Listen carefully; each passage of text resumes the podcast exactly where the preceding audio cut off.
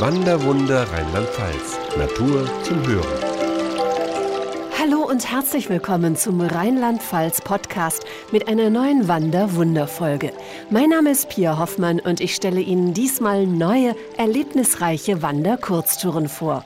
Sie erfüllen die gleichen hohen Qualitätsansprüche wie die Fernwanderwege und bieten sich besonders für einen Tagesausflug an.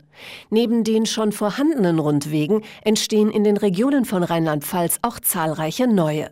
Gleich fünf neue Touren mit spannenden Ausblicken und Zielen können in Rheinhessen erwandert werden, weiß Karen Jäger von der Rheinhessen-Touristik. In Ingelheim starten wir direkt am Bismarckturm. Von dort aus hat man einen wunderbaren Rundumblick auf Rheingau, Taunus und natürlich ins Rheintal hinein. Und ähm, im südlichen Bereich, in der Rheinhessischen Schweiz, sind wir in der Nähe von Tiefenthal auch auch auf einer Panoramatour unterwegs, die an der ehemaligen Grenze des Herzogtums Hessen-Darmstadt verläuft, was ganz spannend ist und auch super Ausblicke bietet. Von der Länge und der Strecke her sind die Rheinhessen-Touren, die im Herbst 2013 eröffnet werden, ideal für einen Wandertag geeignet. Das sind klassische Rundtouren. Das heißt also, man kommt auf jeden Fall wieder zurück an den Startpunkt. Und die Touren bewegen sich zwischen 11 und 15 Kilometern, also so klassische, leichte Halb- bis Tageswanderungen. Das rheinhessische Hügelland bietet immer wieder tolle Fernsichten und viele der Touren führen auch mitten durch Weinberge.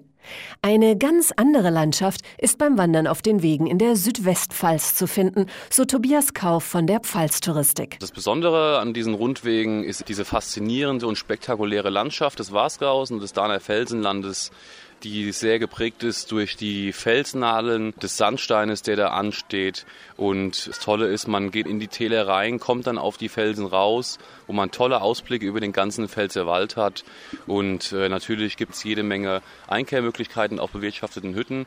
Und das ist schon was Besonderes. Spirkelbacher Höllenberg-Tour, Hinterweidenthaler Teufelstisch-Tour, Geiersteiner Tour, Dimbacher Buntsandsteinhöhenweg, Rimbachsteig, Wilgartswieser Biosphärenpfad, Pfad und Hauensteiner Schusterpfad, schon die Namen versprechen ab sofort einen puren Abenteuertag inmitten praller Natur. Ja, die neuen Rundwege im Dahner Felsenland bzw. im Wasgau bei Hauenstein, das sind jetzt sieben neue Rundwege, die eine Länge zwischen sechs und 14 Kilometer haben. Also ist sehr abwechslungsreich für jeden Anspruch was dabei. Kann man also als Halbtages- und auch als Tagestour machen.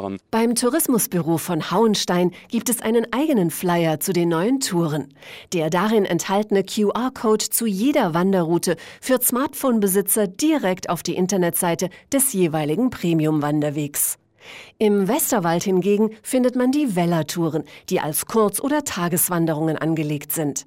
Woher der Name für die ausgezeichneten Wanderwege stammt, erklärt Katrin Schneider vom Westerwald Touristikservice. Die Bezeichnung Weller stammt von Westerwälder. Es ist die Kurzbezeichnung für die Westerwälder, daher der Name Wellertouren. Im Bereich Montabaur im südlichen Westerwald gibt es insgesamt vier Touren. Die Wellertour Augst, Elberthöhen, Buchfinkenland und Eisenbachtal. Der Weg durch das Eisenbachtal eignet sich besonders für einen abwechslungsreichen Familienausflug. Die Wellertour Eisenbachtal startet an einer Mühle, wo die Kinder zum einen schön draußen spielen können. Die Tour an sich geht entlang von verschiedenen Bachläufen. Das heißt, auch hier können die Kinder immer mal wieder am Wasser spielen und sie ist auch vom Höhenprofil her nicht so anspruchsvoll und auch mit einer Länge von elf Kilometern für Familien mit Kindern geeignet. Auf den anderen Touren warten Highlights wie die Burgruine Sporkenburg oder die Ruine einer alten Schmelzhütte im Seelbachtal und die Wüstung Willingenhausen, eine Siedlung, die bereits im 17. Jahrhundert aufgegeben wurde. Im Naturwanderpark Deluxe an der deutsch-luxemburgischen Grenze warten gleich 23 Rundwanderwege auf insgesamt 400 Kilometern Wegstrecke entdeckt zu werden. Sie besitzen einen ganz besonderen Reiz, so Nicole Elsen von der Eifeltouristik. Die Landschaft ist vor allem geprägt durch den Luxemburger Sandstein. Dann gibt es diese schönen Schluchten und Felsformationen, dieses rötliche Sandsteingebirge. Das ist eigentlich so dieses hervorstechende Landschaftselement. Um den Überblick bei der Vielzahl der Touren zu behalten, hat Nicole Elsen einen Tipp. Es gibt äh, sowohl zu den Eifeltouren als auch zum, zu den deutsch-luxemburgischen Touren jeweils Pocket Guides. Die Wanderungen können jederzeit in Angriff genommen werden und so bietet sich je nach Jahres- und Tageszeit immer eine völlig andere Farb- und Stimmungspalette. Mal eher betörend zart oder auch kraftvoll und wild.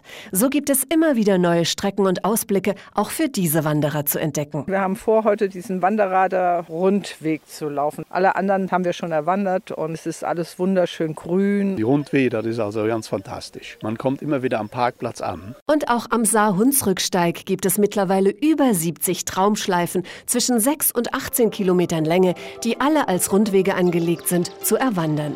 Alle Informationen zu den Kurz- und Rundtouren sowie alles zum Thema Wandern in Rheinland-Pfalz finden Sie auf wanderwunder.info.